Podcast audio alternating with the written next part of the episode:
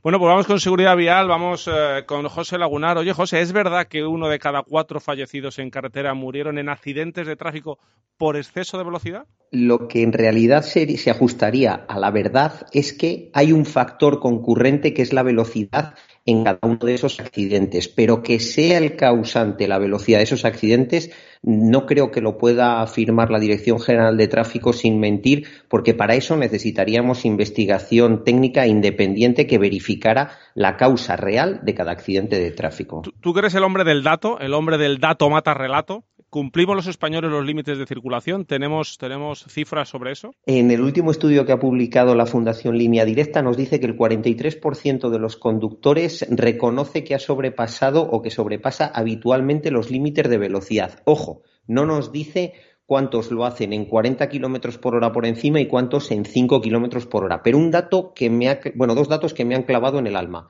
Más de un millón de automovilistas hoy en día confiesa que ha circulado por encima de 200 kilómetros por hora en carretera. Y si eso ya nos tenía que alarmar, el siguiente a mí, vamos, me deja destrozado.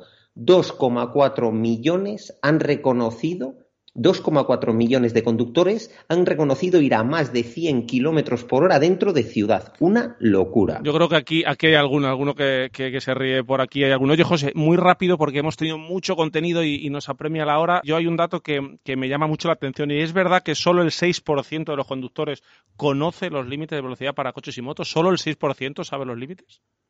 A ver, esto es lo que dice la Fundación Línea Directa, que tiene mucha experiencia haciendo este tipo de estudios, con lo cual puede ser verdad. Lo que tengo claro es que si esto es verdad, refuerza nuestra idea de que hace falta muchísima más educación vial y muchísima más formación vial, porque no puede ser que haya tan poca gente que sepa las velocidades a las que tienen que circular.